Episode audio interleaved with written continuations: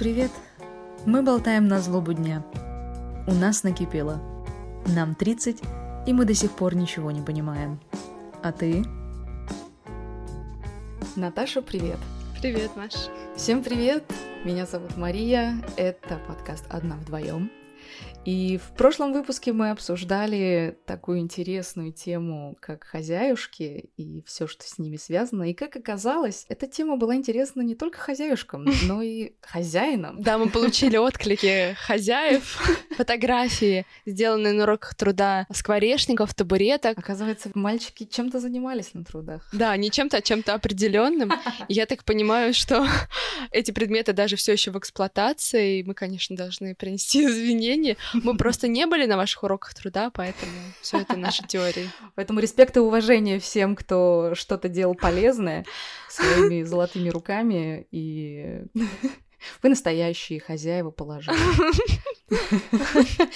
Но на самом деле это было так круто получить фидбэк, так классно узнать, что люди думают, и что у вас тоже есть э, какая-то реакция, эмоция на то, что мы говорим. И нам так это понравилось, что мы решили в описании оставить ссылки на свои аккаунты, mm-hmm. чтобы вы могли с нами связаться. Да. И мы очень хотим вас услышать. Mm-hmm. Это оказался очень крутой experience. Да, да. И интересно слышать и положительные отклики, и отрицательные. То есть была интересная критика. Мы стараемся тоже прислушиваться. Это очень здорово, когда ты понимаешь, что ты говоришь не только самим собой, да, да, да, своей да, подругой, но и с большой аудиторией. Очень интересно. Да, и раз все так хорошо идет, и мы развиваемся, поэтому давайте продолжать. Новый выпуск. И сегодня мы плавненько выходим на такую тему, как кризис. Все-таки мы себя позиционируем как 30-летние заблудившиеся девушки.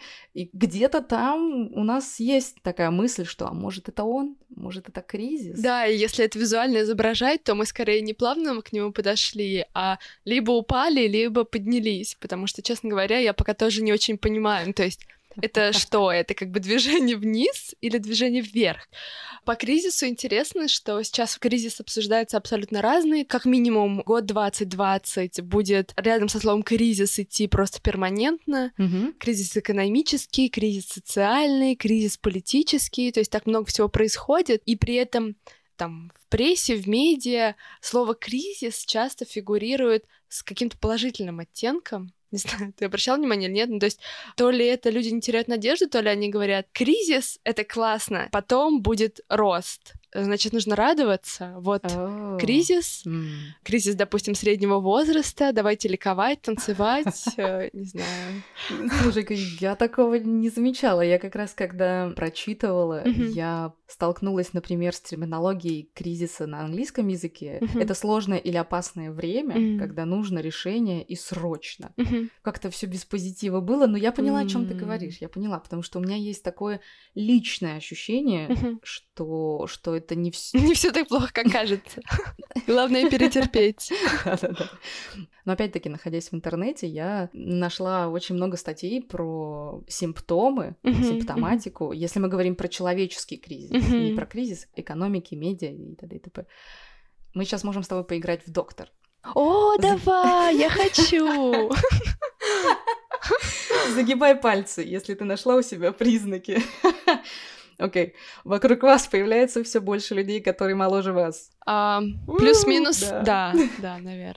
Вы стали невидимым для противоположного пола. Um, не уверена, нет. Мне кажется, нам, нам еще рано, да, мне кажется, да. Нет.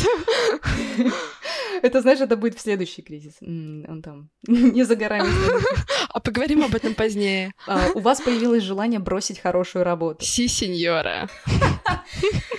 Окей. Вы чувствуете себя хорошо, когда причиняете боль? Я не знаю, а, связано ли это с кризисом. Возможно, это просто склад характера. Я умею выводить людей. Наверное, в этом есть для меня азарт. Окей, okay, последнее это появилось желание убежать от всего. Да, пожалуй, да. Я ну думаю, вот, что да.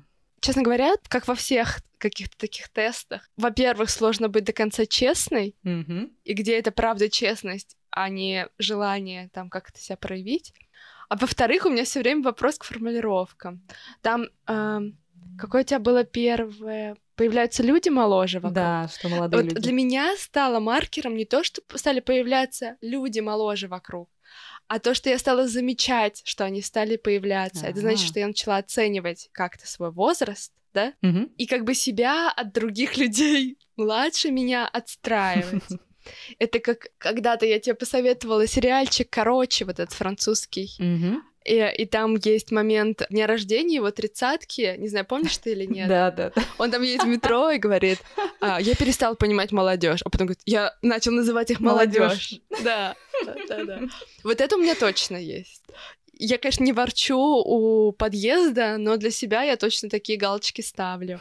И по поводу убежать, я не хочу убегать в плане, я не чувствую, что сейчас вот что-то такое страшное в конкретной точке, не знаю, на карте или какой-то там абстрактной, да, локации, откуда мне нужно сбежать.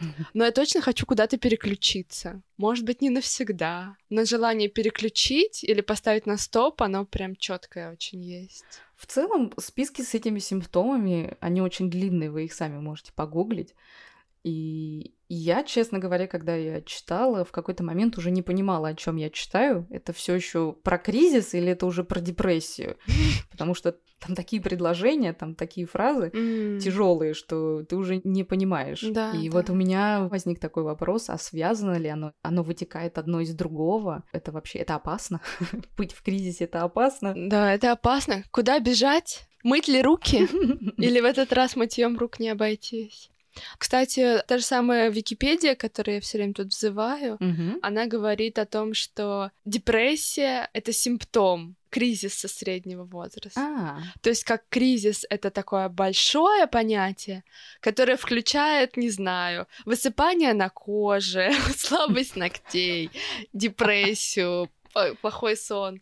Ну, то есть это такое достаточно широкое понятие. ну вот я раньше их никогда не соединяла. Мгм. А вот начав разбираться в этой теме, Мгм. я увидела какую-то связь, и меня это очень даже напугало. Да, да. Депрессия это серьезная штука. И я периодически делаю self-check, если у меня есть Мгм. депрессия или нет. А если это только симптом Мгм. кризиса, то это, конечно. То что же тогда кризис, если это только часть рецепта? Да, да, да. А кризис это что-то положительное, как ты сказала. О, Да, да, да, танцуем. Пролечиваешься от депрессии, потом тебя накрывает волной положительных эмоций, и ты сбегаешь, что там еще было, окружив себя юнцами прелестными. Мы с тобой уже обсуждали, что кризис э, в определении, которое я находила, это еще и затяжная штука. То есть э, М. очень мне понравилось словосочетание вяло текущий синдром. Если просто так грести, то получается, ты родился и понеслось.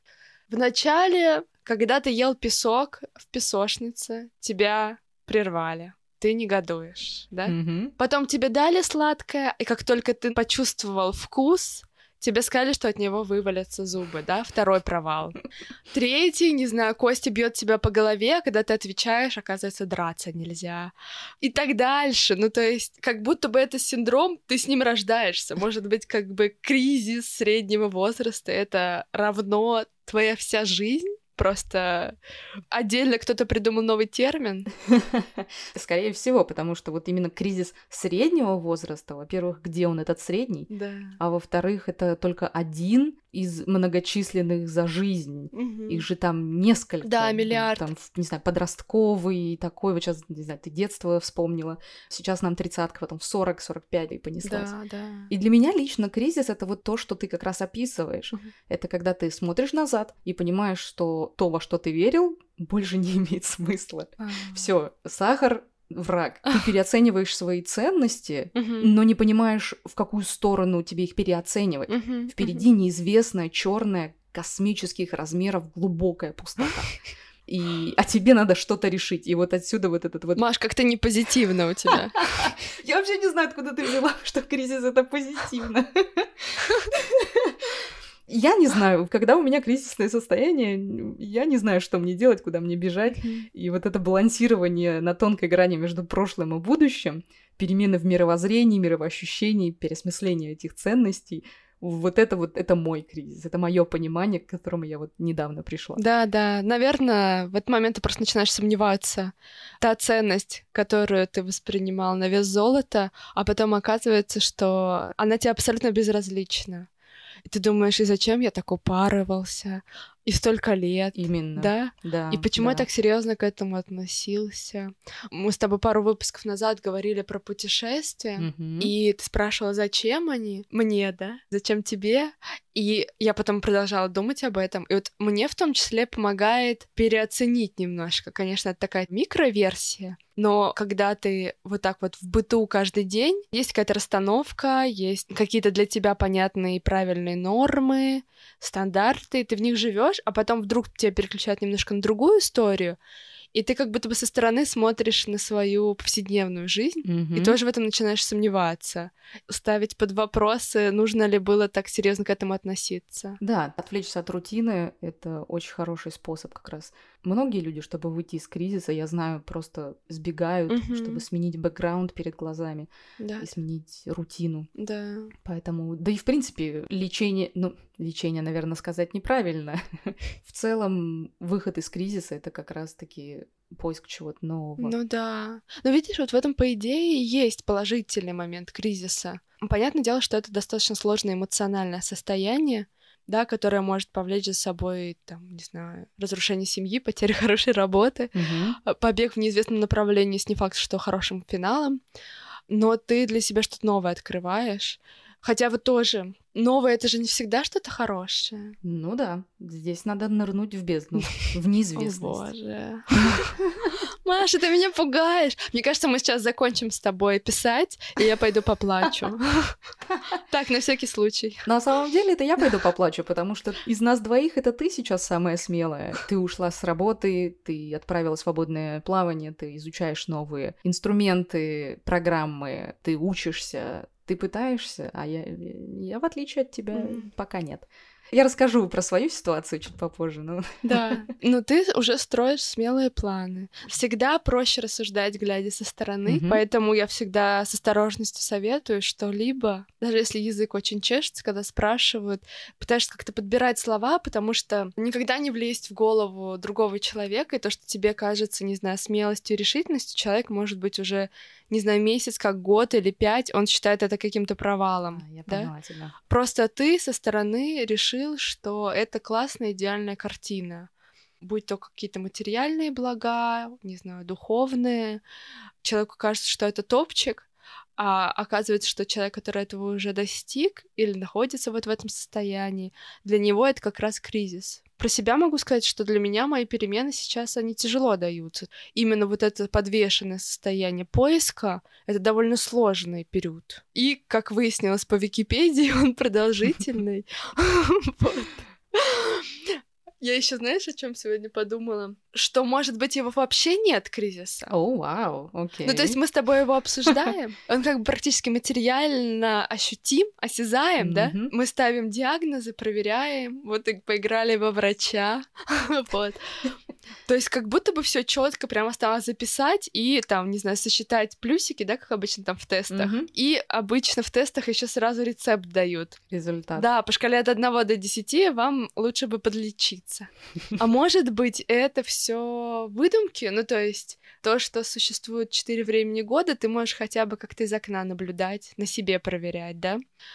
А вот, может быть, это сейчас об этом, опять же, много принято говорить, что многие идеи нам как бы в голову вкладывают, да? Это красиво, это некрасиво, это же очень субъективно. Это кризис, это не кризис. Да вы уверены, может быть, это просто некое, не знаю, течение жизни. И то, что я сейчас сомневаюсь, это не я решила, да, или там мое внутреннее я, а меня заставили Мгм. себя сравнивать с кем-то, себя сравнивать со собой вчерашней, а со своими представлениями о себе завтрашнем. Может, это не я придумала, может быть, это, не знаю, медиа, фарма, кто там обычно во всем виноват.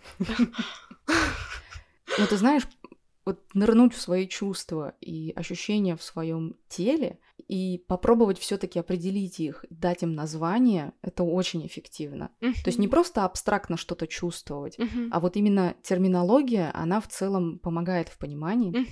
А сейчас уже будет моя постоянная рубрика под названием «Маша очень много смотрит YouTube». YouTube от Маши. Нам нужно какую-нибудь музыкальную вставку сюда. Джингл. Я подписана на канал а, Анастасия Кей. И девушка Настя, она учится в Гарварде нейронауке, образовательной и когнитивной психологии. И она ведет канал по-русски, но часто использует английскую терминологию, но всегда старается ее перевести. И в какой-то момент она говорит, не могу подобрать даже аналог вот этому термину. А это очень важно, так как это поможет тебе понять, что ты не в каком-то вакууме uh-huh. и не понимаешь, что происходит. Uh-huh. А найдя этому определение, ты, во-первых, осознаешь, что это уже науке известно, и ты не один такой, uh-huh. и что важно, тебе поможет да. это отделить чувства от себя, вытащить их и посмотреть со стороны. То, что вот как раз ты, например, делаешь uh-huh. в путешествиях. Uh-huh. Из того, что ты сказала сейчас, очень важный момент о том, что понять, что ты такой не один. Mm. Для меня сейчас даже важно, мы с тобой созванивались, как раз обсуждали вот эту ситуацию со сменной работы. Mm-hmm. Насколько это важно понимать, что мысли в твоей голове, вот эти переживания, это как бы не какая-то поломка в тебе, да, что у тебя какой-то механизм сломался. Да, да, да, да. А это некое общее, не знаю, явление, как это назвать? самопереживание человека, да, который вот жил, жил, жил, и в какой-то момент он, наверное, осмысливает это каждый день, каждое утро, когда чистит зубы, когда завтракает. Просто в какой-то момент чуть больше подкапливается, mm-hmm. и тебе сложнее это за раз, за, не знаю, пока ты хлопья с молоком ешь, это быстро в голове просчитать. И очень здорово, когда ты этим делишься, слышишь чужие истории и как-то угадываешь себя, да, не клеймишь себя. Да, у нас у очень многих есть этот синдром вины, и, конечно же, общение и внешние источники информации, они помогают разобраться. Да. В этом плане я очень-очень люблю название нашего подкаста. Потому что действительно, и вообще вся эта наша затея с подкастом, что я не одна, и ты не одна. Что как минимум нас двое, мы вдвоем, мы вместе но при этом в разных местах, каждая со своей жизнью. Но все-таки понимание меня лично успокаивает. Да, да, да. Что я не бракованная. Легче как-то становится. Еще в поиске про кризис я почему-то большая часть искала про кризис среднего возраста, почему-то я у себя именно его диагностировала. Mm-hmm. Знаете, как в этом «Трое в лодке, не читая собаки». Я нашел у себя признаки всего, кроме родильной горячки, но это, говорит, мужчина. По идее, любую болезнь можно у себя найти. Мне, видимо, первая была всплывающим на про кризис среднего возраста, и я прям вот как ты меня mm-hmm. тестила, сейчас проверяю. Да, да, это я, да, да, это я симптомы, там какие-то выходы, вроде бы оно. Как ни странно, даже от осознания того, что этому есть какое-то название, мне уже стало проще. Mm-hmm. Mm-hmm. Потому что вот это рождающееся внутри беспокойство, его тоже хочется, ну, как ты вот сейчас сказала, да, назвать каким-то словом. Может быть, это оно? Ну да, чувствовать непонятно что, это, ну вот, непонятно что. Да. Вот ты ходишь с плохим, не знаю, настроением и в непонимании, потому что да. непонятно, что творится. Причем после, не знаю, миллиарда прочитанных книжек и выслушанных лекций, видео на Ютубе, ты понимаешь, что ты хозяин своих эмоций, ты с самого утра можешь задать, что тебе чувствовать, и когда вдруг в солнечный день с вкусным завтраком на прогулке в парке ты все равно чувствуешь что-то не то, это странно. Ну, да, ты да, находишься да. в замешательстве. И тут начинается процесс, котелочек начинает варить. Я, кстати, переставила себе другой диагноз. Я теперь считаю, что у меня не кризис среднего возраста, а экзистенциальный кризис. Я даже про такой не слышала. Что? Итак, барабанная дробь. Врачеватель Наталья говорит. Науч-поп у нас. А, экзистенциальный кризис заключается в том, что, а, смотри, это состояние тревоги, mm-hmm. чувство глубокого психологического дискомфорта при вопросе о смысле существования, наиболее распространен в культурах, где основные нужды для выживания уже удовлетворены. Oh. И я такая, ну конечно, мне есть что есть, есть во что одеваться. К 30 годам у меня есть успехи в плане я приняла уже свою внешность, не mm-hmm. знаю, свое чувство юмора, ну, то есть многое в себя приняла, и мне, в принципе, в этом уже не стоит беспокоиться, да. И тут хоп, и когда не о чем беспокоиться, ты начинаешь беспокоиться. Блин. Тебе не надо бежать за буйволом, да? Электричество есть, когда ты захочешь. Самое сильное эмоциональное переживание путешествия, как мы с тобой уже обсудили, это неподходящие зарядки, отсутствие Wi-Fi, да? И тут тебя накрывает. И мне так это понравилось, и как-то, опять же, мне стало еще легче. Думаю, так, во-первых, это не супер затяжное, это у всех. По идее, ведь даже про ту же депрессию, при том, что термин давно возник, про это много говорят, но вот так на поверхности, и как поп-термин, да, Мгм. он не так долго существует.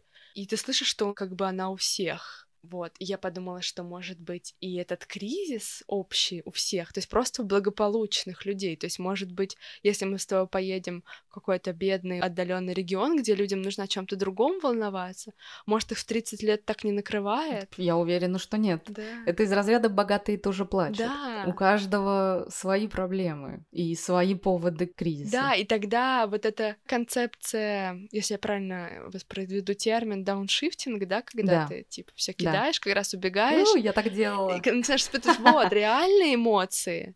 А, мне нужно срочно найти работу, мне нужно понять, как заплатить за квартиру. Да, надо банально утолить свой голод. Да. Да. Ты становишься более честным.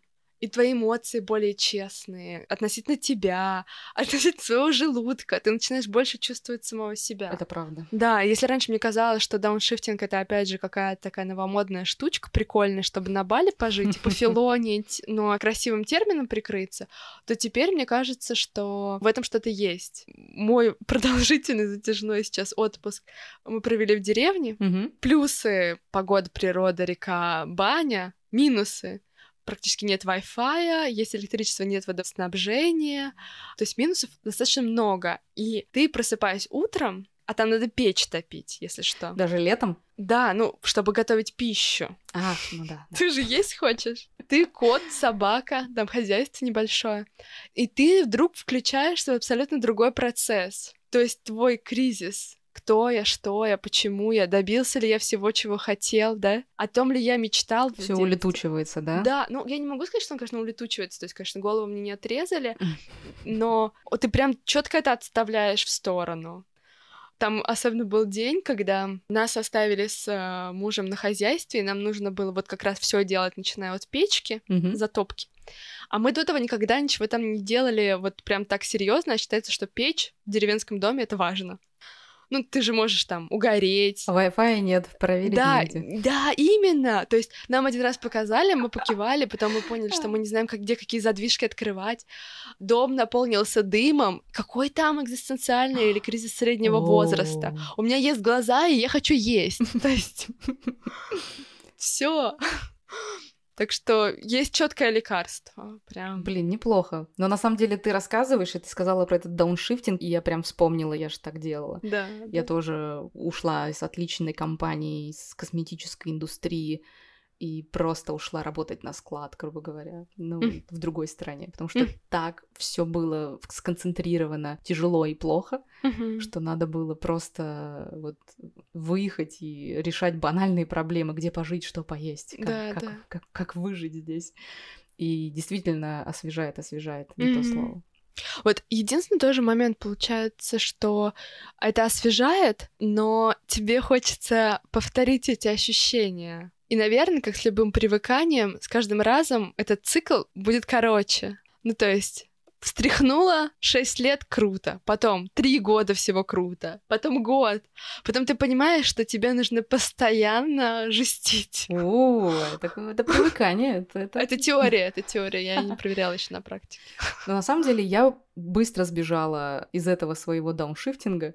Меня хватило на месяца полтора, и я потом такая, блин, я не могу больше решать банальные вещи, мне Мгм. нужно работать мозгом, мне нужна более сложная работа, я не могу перекладывать коробки и все время знать, что я буду кушать на завтрак. Мгм. Поэтому у меня уже был короткий, что будет дальше. Еще короче, два дня и все. Каждые выходные нужна будет доза новых эмоций и пересмотр философии жизни. Такой момент тоже. Хочется своей понятной стабильности, а когда ты к ней возвращаешь, тебе из нее хочется выйти. Витя хочет выйти. Что-то нигде не хорошо. Да, я не знаю, какой-то неспокойный нрав, что это? Раньше мне казалось, что мне нужно идти к стабильности. Плюс-минус понятные шаги, да. да? Сначала ты да. хорошо учишься в школе, потом институт, потом идет работа, там ты тоже как-то хорошо стараешься, и пускай нечеткие, прям, не знаю, как в мастер-классах по экономике цели, типа 150 тысяч на счету через там два дня, но плюс-минус ты понимаешь, куда ты идешь. Но когда эта стабильность становится все ближе, почему-то хочется уйти от нее все дальше. Мне кажется, что рановато. Да, стабильность это хорошо, но где-то вот, вот попозже. И вот сейчас, каждый раз находя какую-то стабильность, uh-huh. я чувствую себя как, не знаю, мини-пенсионер. Я прям как будто репетирую свою пенсию. И, и это неприятное ощущение. Я думаю, да как же так? У меня же столько сил, эмоций, времени, денег. Мне тридцатка, черт побери. Страсти. Да, да, да, я все могу. Я могу сделать это здесь и сейчас. Ага. А я работаю на постоянной угу. работе пять дней в неделю, все хорошо, могу пойти себе да. купить новую обувь. И в любимой кофейне любимый кофе. Да, и съездить в Италию, не знаю, пиццу покушать. Да. И, конечно же, каждые 3-4 года да. меня вот накрывает, что я, я что-то делаю не то. Я не пенсионер, mm-hmm. еще нет, подождите. Да. Мне еще остановите. Последнее остановите, остановите. Мне еще в последнее время очень нравится. Маша, надо выйти. Да. Мысль, что вот этот вот огонь внутри, что он позволяет тебе сделать очень многое опять же, то ли это навязанная философия, там, outside the box, да, то, что хочется mm-hmm. выйти за какие-то рамки, но ты прям понимаешь, так, я вот почему-то четко долблю лес только, не знаю, с левой стороны. Да-да-да. Может, по центру жахнуть. Ну, то есть, почему ты должен сковывать себя какими-то правилами поведения или правилами, нормами, вот как раз похода к стабильности, или по профессии, да, идти четко в одном направлении. Почему не экспериментировать? Если экспериментировать, то может получиться плохо, плохо, ну и что? Да вроде бы делай, да, mm-hmm. но что-то нас блокирует. Mm-hmm. А что это, я не совсем понимаю. Это воспитание от родителей, которые говорили, что после университета получишь распределение на завод, вырастешь до директора, и как бы у тебя распределена mm-hmm. жизнь, все будет хорошо, mm-hmm. жизнь в стабильности сразу. И каждый раз, когда ты экспериментируешь, почему-то тебе говорят, что это неправильно. Нравится выражение литературное. Под ложечкой сосет. Я не знаю, где то ложечка, но вот такое вот чувство есть, да, когда ты думаешь куда-то повернуть. А сейчас я такая, оп, и на 360. Да. Да, то есть в итоге, получается, ты думаешь не только о себе, но думаешь параллельно еще, как ты встроенный в некий социум, там угу. разворачиваешься. Да, да, И как социум твой пошатнется в этот момент. И что они скажут и подумают, и, может быть, не так детально, но какое-то общее беспокойство от этого есть. Да много страхов. Я вот просто сейчас не могу их сформулировать, надо сесть подумать. Как раз-таки важно назвать это, найти термины. Я, когда смотрела по экзистенциальному кризису, нашла мем с кукушкой. Написано все плохо. Почему мать меня бросила? Почему новая мать меня в три раза меньше? Хочу жрать червей. Почему я должен предсказывать людям будущее? Ну, там сколько лет осталось. И я думаю, ну да, со стороны кажется, что эти вопросы вообще пустые. Может быть, если я законспектирую свои вопросы, которые у меня в голове роются, скину тебе, ты, ну окей, не посмеешься, пощадишь мою психику, но они тебе покажутся очень такими, полными воды, безосновательными.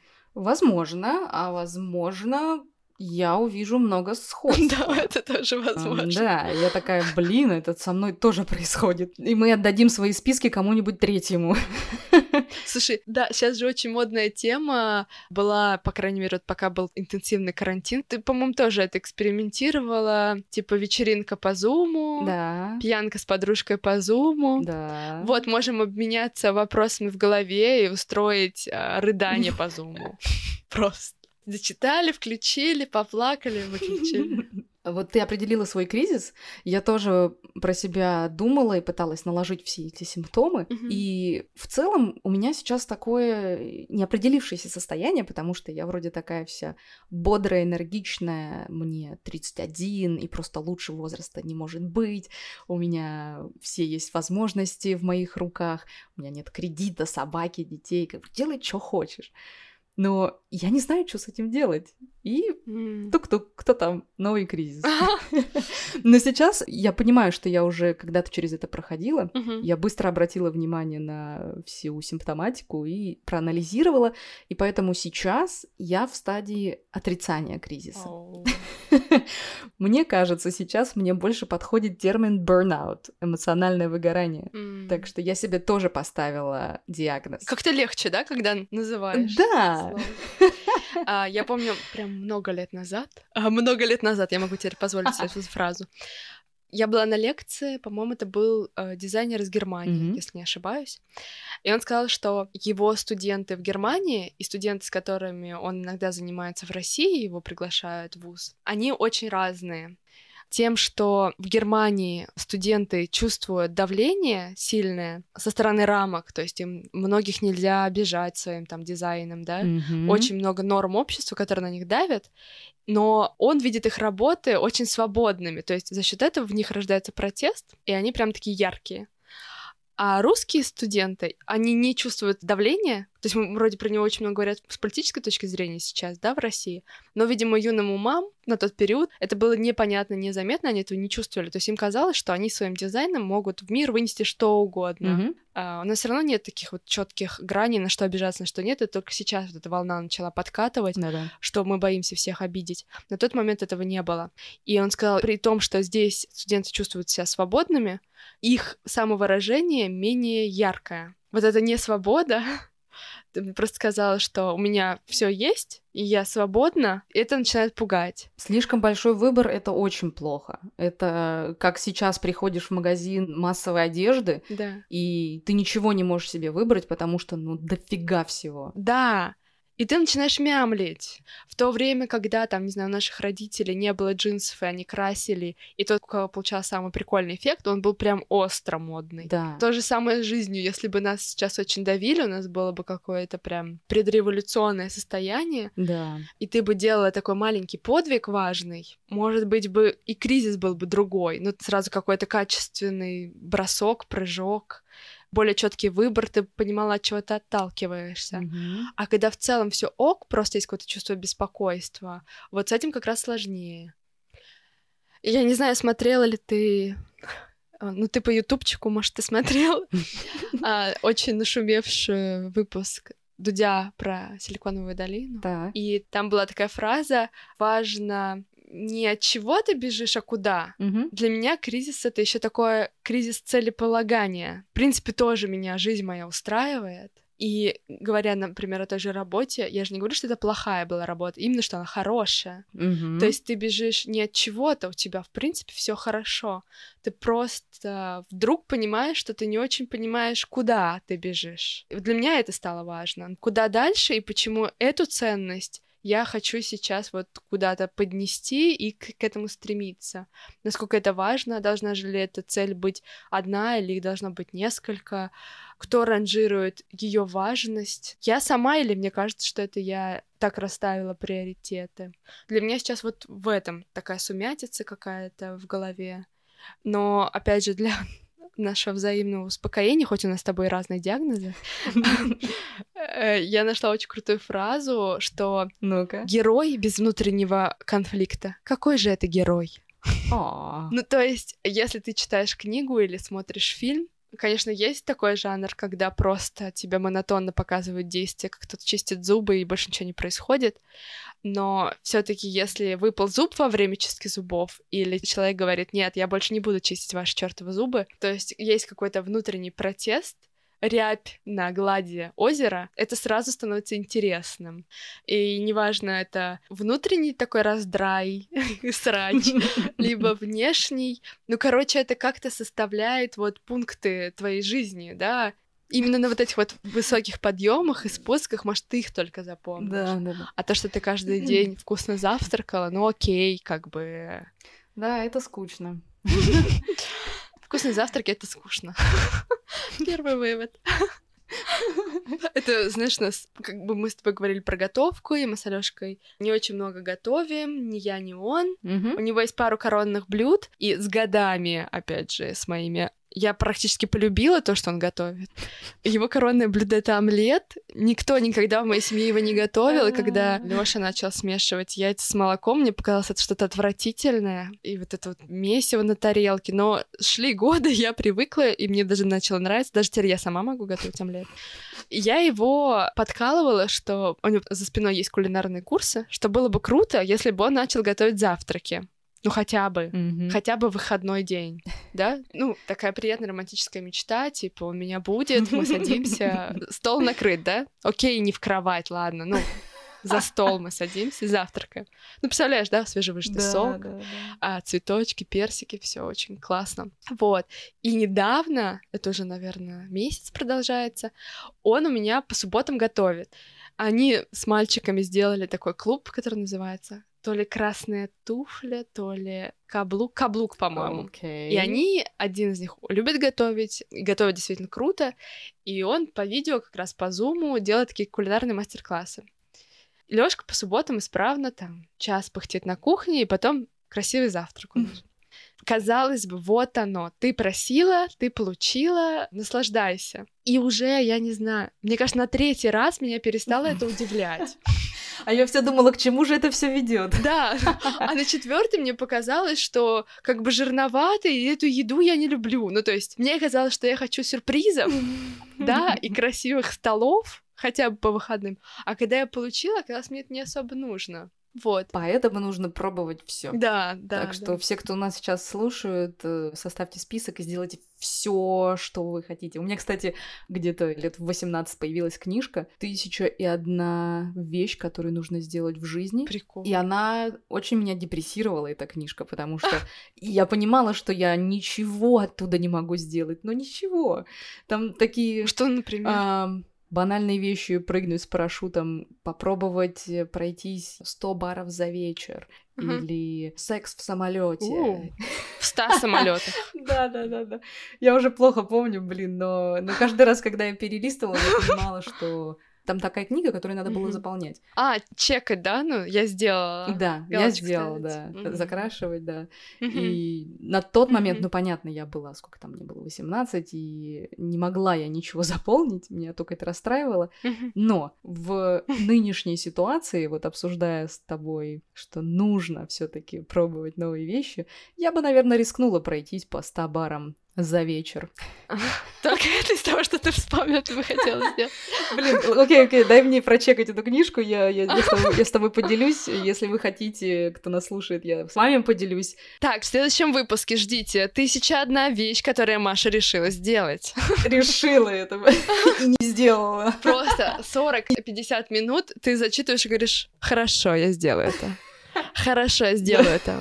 Может быть, это привлечет э, тысячу новых подписчиков в твой э, что, канал. Ждите видеоотчет. Слушай, это был бы интересный YouTube канал. вечером. Не, прикольно. А, а, такой уже есть. А, да, есть? Блин, Маш. Ну ладно. Все придумали до нас. Это, кстати, вот одна из фишечек, что кто-то что-то уже сделал до тебя и сделали все. Еще один камушек к общему кризису, ну, мировому, скажем так. Угу. Художники все нарисовали. По идее, чаще всего выстреливает если живопись рассматривать, не красиво, а дерзкая, смелая, или который ярче ее осветил, да? Да. В гардеробе тоже, как будто бы все уже придумали, и тоже ты замечаешь только когда что-то экстраординарное. Не помню, это персонаж, который на красную дорожку вышел, там фрак, но с юбкой. Mm-hmm. Оп, ты заметила, да? Очень такие яркие маркеры людям приходится ставить, чтобы вот выскочить, выпрыгнуть из штанов, да, оставить да. свой след. Недавно вспоминали еще, что есть такая книга фразеологизмов Фаины Раневской у нее там всякие коры по поводу общепринятых норм, что вторая половина есть только у попы, а я полноценный человек. К сожалению, не знаю ее фразеологизмов по поводу жизненных идеалов, чего добился, чего не добился, оставить свой след, но я думаю, что она что-то по этому поводу сказала, я поищу.